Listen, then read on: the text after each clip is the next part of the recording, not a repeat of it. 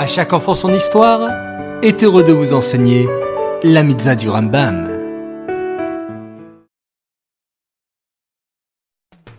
Tov les enfants, j'espère que vous avez passé un bon Shabbat et que vous êtes plein d'énergie pour une nouvelle semaine d'études des mitzvahs du Rambam. Baou Hashem. Aujourd'hui, nous sommes le 17 Rejvan et nous allons étudier la mitzvah positive numéro 145.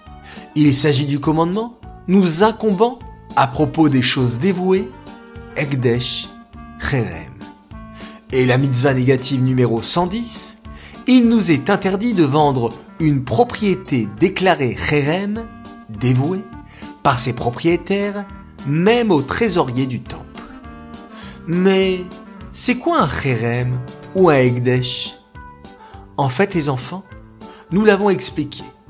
C'est lorsqu'une personne sanctifie un champ, une maison ou un objet pour le Beth Amikdash. Il devient Kadosh. Voilà ce que signifie Ekdesh, sanctification.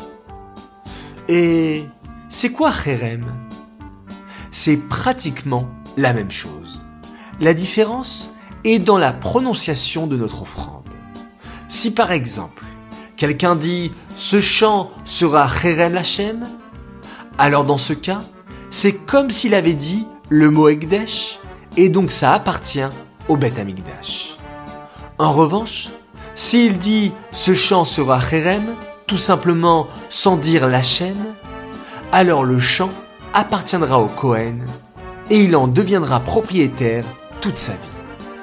C'est pourquoi, dans la seconde mitzvah, le Rambam nous apprend qu'il est interdit pour le Kohen de vendre une propriété qui a été donnée en tant que Kherem. Ces mitzvot sont dédiés les Elunishmat, Gabriel Abat Moshe, Aléa Shalom.